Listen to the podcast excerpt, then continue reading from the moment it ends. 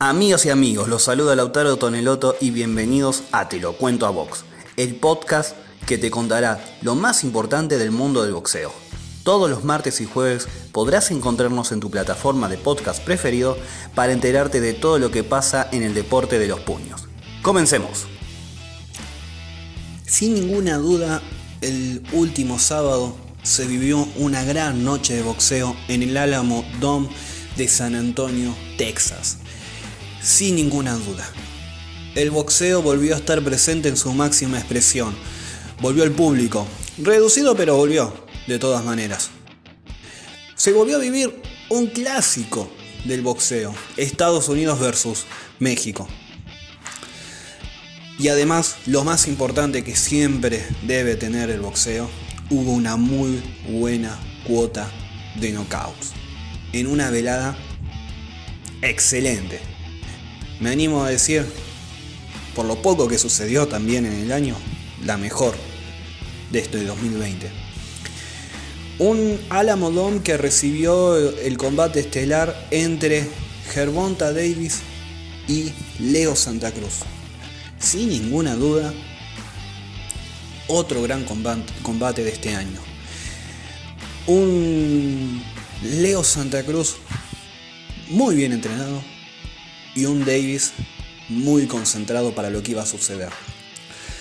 Una pelea que dejó muchísimas, muchísimas aristas y que sería tonto solamente quedarnos con el magnífico uppercut que conectó el tanque contra el terremoto.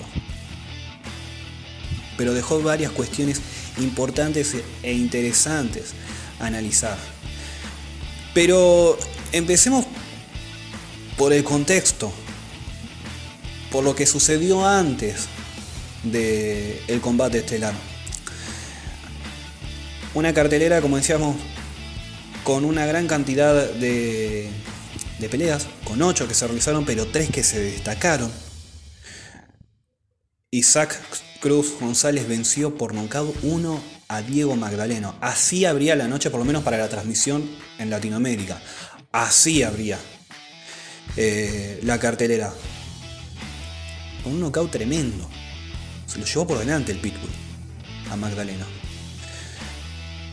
Después llega Regis por que vuelve después de haber perdido en una definición muy cerrada frente a Josh Taylor. Regresa a combatir contra Juan Heraldes. Knockout técnico 3. Un Progrise por lo que decía la transmisión de ESPN, que está dando el salto a la categoría welter. Abandonan los superligeros. Pero un lindo knockout, un Pro que se lo nota bien porque no perdió. Pudo haber perdido para algunos, para otros, pero fue una pelea cerrada y de todas maneras regresa con un lindo knockout. Diciendo en otras palabras, bueno, acá estoy, volví. Y por último, antes del gran combate de la noche, Mario Barrios frente al, eh, frente al vaquero Ryan Carr. Peleón. Peleón por lo que hizo Carr, soportando cada golpe de Barrios, cada ofensiva de Barrios, cada ataque. Barrios que los, los sacó en el sexto asalto pero que tuvo que atacarlo porque parecía una pared que no se terminaba de caer nunca. Sin embargo, lo sacó. Muchas cuestiones para mejorar por parte de el México estadounidense. Sin embargo, vuelve a ganar por la vía rápida. Y en una buena pelea, y en un buen contexto. Y cuando regresa al boxeo, con público, de a poco. Una gran cantidad de público con el, con el famoso protocolo de distanciamiento social. Un Alamodón, como sabemos, como, como sabe el mundo del boxeo, importante. Por ejemplo, peleó en ese estadio Julio César Chávez frente a Pernal Whitaker. Bueno, ese era el estadio, ese era el momento, México, Estados Unidos. Y a ese contexto, a esa historia que se iba a vivir entre Davis y Leo Santa Cruz, está el condimento de Floyd Mayweather.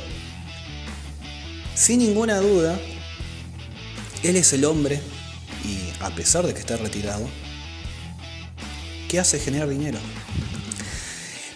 Me da la sensación que sin Floyd Mayweather esta pelea tranquilamente se podría haber hecho, tranquilamente hubiera sido atractiva, tranquilamente el comentario picante por parte de Davis podría haber estado, pero hay un gran condimento con el ex campeón del mundo que ayuda a, la cartelera en general.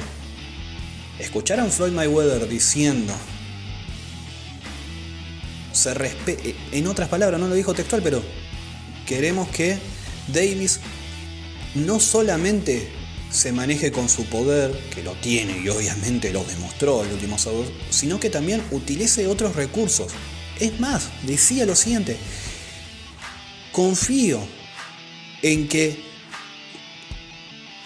el tanque va a poder demostrar sus habilidades frente a Leo Santa Cruz. Es decir, había un respeto tal a Leo Santa Cruz. Por ahí, exagerado, se podría decir alguno, pero estaba el respeto por Leo Santa Cruz. Porque Leo Santa Cruz era un boxeador que tuvo sus batallas, tuvo sus guerras. Contra. Todos recordamos la pelea que tuvo contra Mares y contra Frampton, pero tuvo esas batallas que le daban, bueno, tengo esto, tengo este papel, tengo este récord, tengo estos nombres y yo sé que le lo puedo vencer a Davis. Que le puedo complicar la noche y que puedo ser el tope. Había un respeto tal por parte del equipo de Davis, y en particular de Floyd Mayweather, que el condimento de que él diga, bueno, señores, Davis está preparado, estuvo entrenándose, y la verdad que dio la categoría después de mucho tiempo para un combate mundialista, la verdad que ese condimento fue necesario, diría yo, y excelente para todo lo que sucedió después. La previa estaba bien caliente, interesante, sin, sin tantos insultos, obviamente con un ego que necesita todo deportista y ni hablar en el boxeo, como para darle un color más interesante. Y hay un detalle muy importante. Ahora, vayamos a la pelea. La pelea fue muy buena, muy pareja. Es más, hasta el sexto asalto lo tenía 3-2 arriba en rounds, quiero decir, 3 rounds para Gervonta y 2 para Leo Santa Cruz. Pero fue muy pareja, fue muy cerrado en algunos asaltos. Por pequeños detalles, se podría decir que se llevó cada asalto Gervonta o Leo Santa Cruz. Sin embargo, sin embargo, el combate tuvo un claro dominador en el inicio, que fue, eh, que fue Leo Santa Cruz. Leo Santa Cruz tomó el centro del ring, fue al ataque, fue a golpearlo. No paró de lanzar golpes.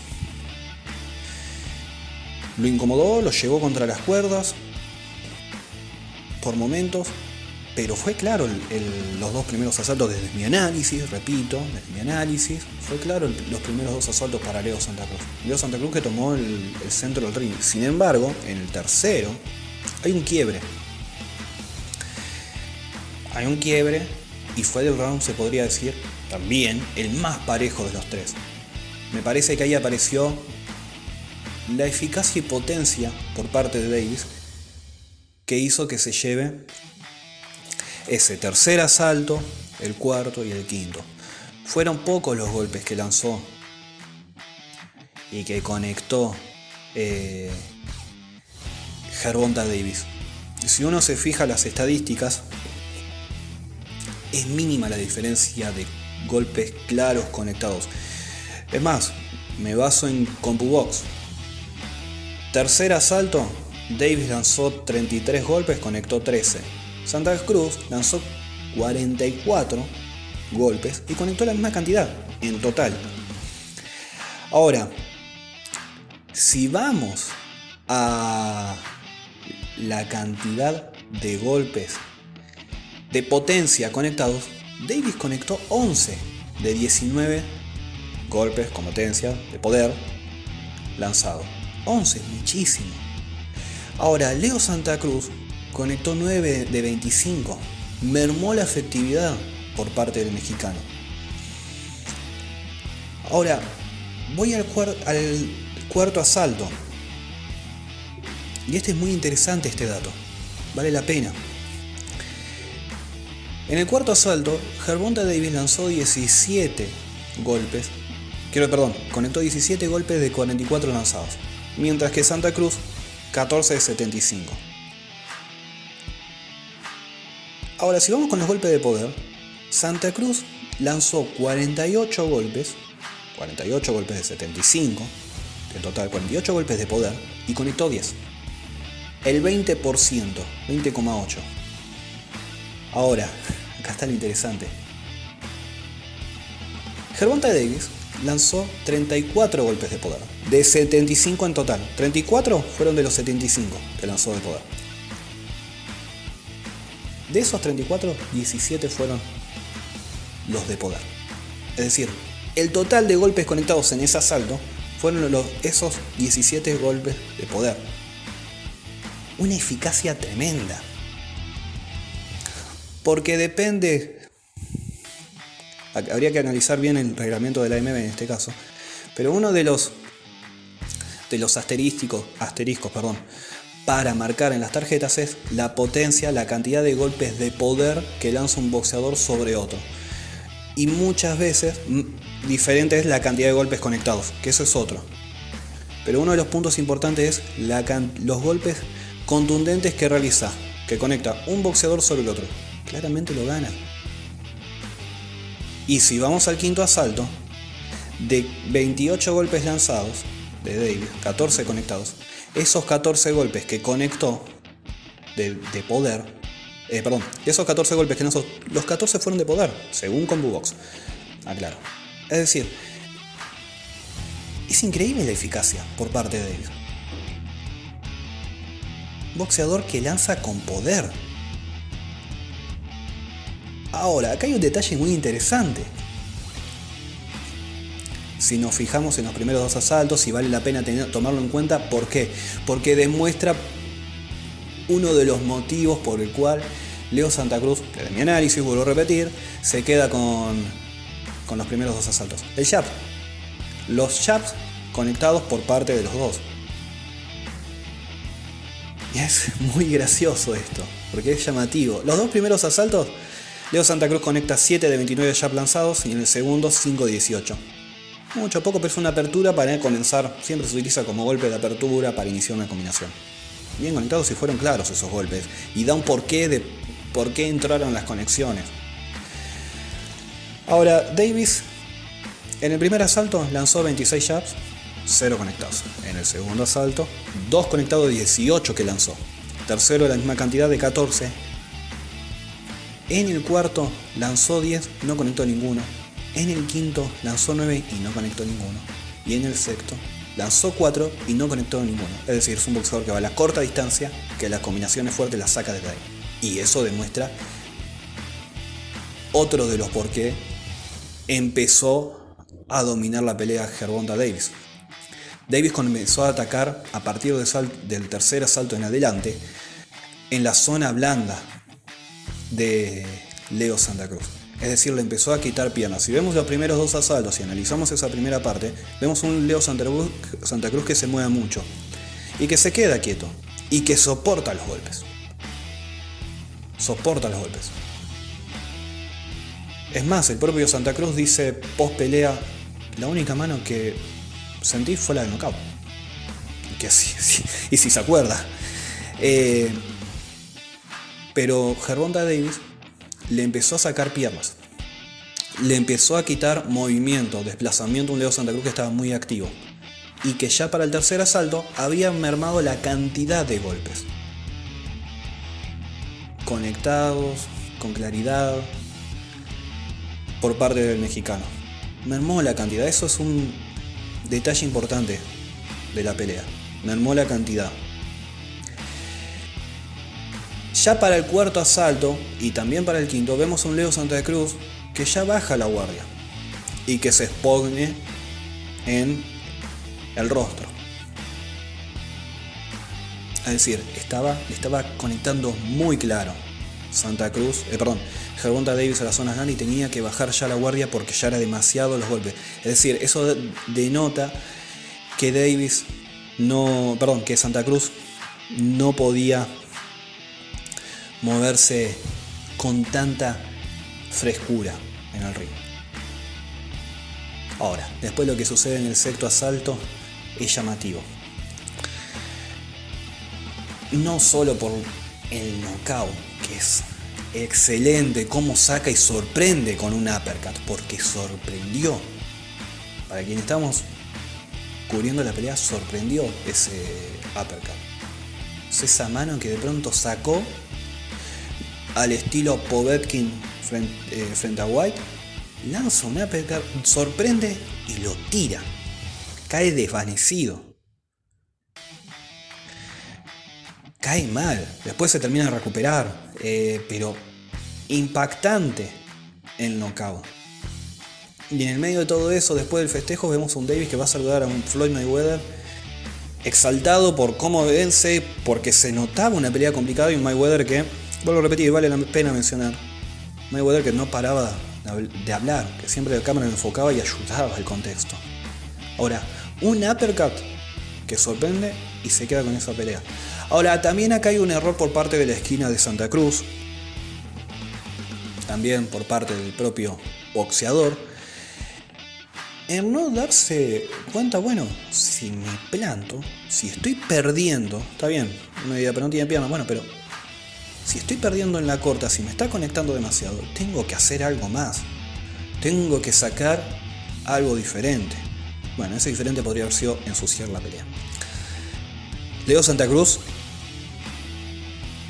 que se sabe muy bien, es un guapo, porque va al cruce y se la aguanta. Bueno, va de más en ese momento. Ahí hay una muy mala lectura de la pelea por parte de Santa Cruz y diría de la esquina. Bueno, si se acerca cuando veas que que está en la corta, agarralo, amarralo, golpealo y agarralo. Ensuciar la pelea, molestarlos a Gervonta Davis. Y ahí hay un detalle también. Leo Santa Cruz, como bien marcó el domingo Santiago Araujo, Leo Santa Cruz es un boxeador que siempre hizo lo mismo, ir al frente y plantarse. Que son pocas las peleas, Frampton, en la revancha Frampton es una en las que él cambió su manera de boxear un poco. Leo Santa Cruz murió en la suya, en otras palabras, y se quedó y el resultado fue bueno, knockout en la sexta vuelta. Eso es lo que deja también Santa Cruz. Un boxeador que como muchos no se supo adaptar a otro, a otro papel. Ahora, Gervonta Davis también, la victoria de Gervonta Davis deja muchos, marqué para mí cuatro, cuatro asteriscos importantes. Primero que por ahí, para él, deja el tema de la preparación. Es claro la preparación. Una preparación consciente, da la sensación de que fue seria la preparación, que sabían, vuelvo a repetir como dije al principio, era un rival a respetar Santa Cruz. Y que el tema del pesaje, a pesar de que haya sido al límite, fue importante. Que por otro lado, el boxeo es necesario. Las habilidades técnicas, a pesar, repito, que uno me puede decir, bueno, pero lanzó, conectó 4 jabs de 81 que lanzó el 4.9%. Nada, ojo, 21 de 131 conectó Santa Cruz. Tampoco es Santa Cruz un boxeador que se identifica por lanzar tanto jab, pero quiero decir, tampoco no lanzó, no lanzó un jab claro, conectado, nada, muy poco. Pero necesita un poco de boxeo, necesita preparar un knockout y sorprender el momento correcto necesita la sorpresa. guardia separada y de pronto sale un, uppercut de la nada por parte de Davis y de esa manera se queda con el combate. Eso por un lado. Y por otro lado, que aunque parezca mentira, los grandes combates para los grandes boxeadores le deja marcado cuáles son, o devela mejor dicho, cuáles son las cuestiones a mejorar o los flancos que tiene un, un determinado boxeador de élite. Y en este caso, se demostró otra vez que Gervonta Davis, cuando, cuando a Gervonta Davis lo presionan, le cuesta. Cuando le lanzan mucha cantidad de golpes, se pierde. Termina desorientado. Ojo, él también si tiene que ir a, presionar, va. ahí está la diferencia. Leo Santa Cruz, cuando lo presionan, le cuesta la pelea. Eso dejó, develó eh, esta pelea para Gervonta Davis. Cuando lo presionan, le cuesta los asaltos. Y la otra gran pregunta que deja esta pelea es, ¿qué sucederá para Davis en ligero? ¿Qué sucederá cuando pelee contra un ligero natural? Porque, está bien, le pegó Leo Santa Cruz a Davis y soportó, porque eso también es cierto ya para el segundo asalto sabía que la pegada de, Leo Santa Cruz, a pesar de que le dejó unas cuantas marcas, no era de temer. Pero ¿qué va a pasar cuando enfrente a un ligero de verdad? Un Teófimo López que por lo que da la sensación está subiendo a categoría super ligero, pero bueno, un Teófimo López. Un David Haney, un Rey García, un Jorge Linares, un Jorge Linares que viene en superpluma, pero está en ligero, pero no habría tanta diferencia. Quiero decir, peleó contra un superpluma ya inflado. Y un superpluma que ya estaba. No sé si en los últimos años de su carrera, pero bueno, ya estaba. ya había pasado su mejor etapa en todo caso. De sus años, quiero decir. Esa es la gran pregunta que deja. ¿Qué va a pasar cuando enfrenta a un ligero de verdad con pegada? Caso Teófimo López o Ryan García, si les parece. No hay dudas que esto también necesita el boxeo. Que los mejores se enfrenten contra los mejores. Que haya un condimento que levante la pelea. Si no tenemos, si no Showtime, como le sucedió hace poco con la velada de los charlos, si no Showtime pierde y el boxeo pierde contra la UFC. Y el condimento que necesitó Showtime es tener a Floyd Mayweather, que él es el que hace mover la máquina del dinero. Él leyó eso, sale a la cancha y los derrota y vapulea ese jugador. Él dijo que iba, que estuvo leyendo, estaba emulando a Michael Jordan, que estuvo leyendo a los críticos, a los periodistas, que decían que no iba a poder contra Leo Santa Cruz, que las habilidades técnicas, que el boxeo de Leo Santa Cruz, y que él iba a poder hacer todo lo que ellos dijeron que no iba a poder hacer. Y la verdad, que cumplió. Hasta acá el podcast del día de hoy de Te lo cuento Box. Obviamente que nos queda por analizar, quedó por analizar lo que pasó con Inoue, lo que pasó con Yusik y lo que sucedió con Jaime Munguía. Pero eso seguramente lo vamos a estar hablando el próximo jueves para ver qué dejaron esos tres combates y para lo que vendrá con ellos. Además, estaremos analizando lo que viene contra para David Haney y Gamboa el próximo sábado. Así que bueno, nos reencontramos el próximo jueves. Los invito a que me sigan en las redes sociales, Lau Toneloto, en Twitter, Lautaro Toneloto en Instagram y Lautaro Toneloto en Facebook. Un abrazo. Muchas gracias por escuchar este episodio y te pedimos que nos hagas llegar sugerencias, preguntas o temas para hablar en nuestras redes sociales. Nos reencontramos el próximo jueves con más Te lo cuento a Vox.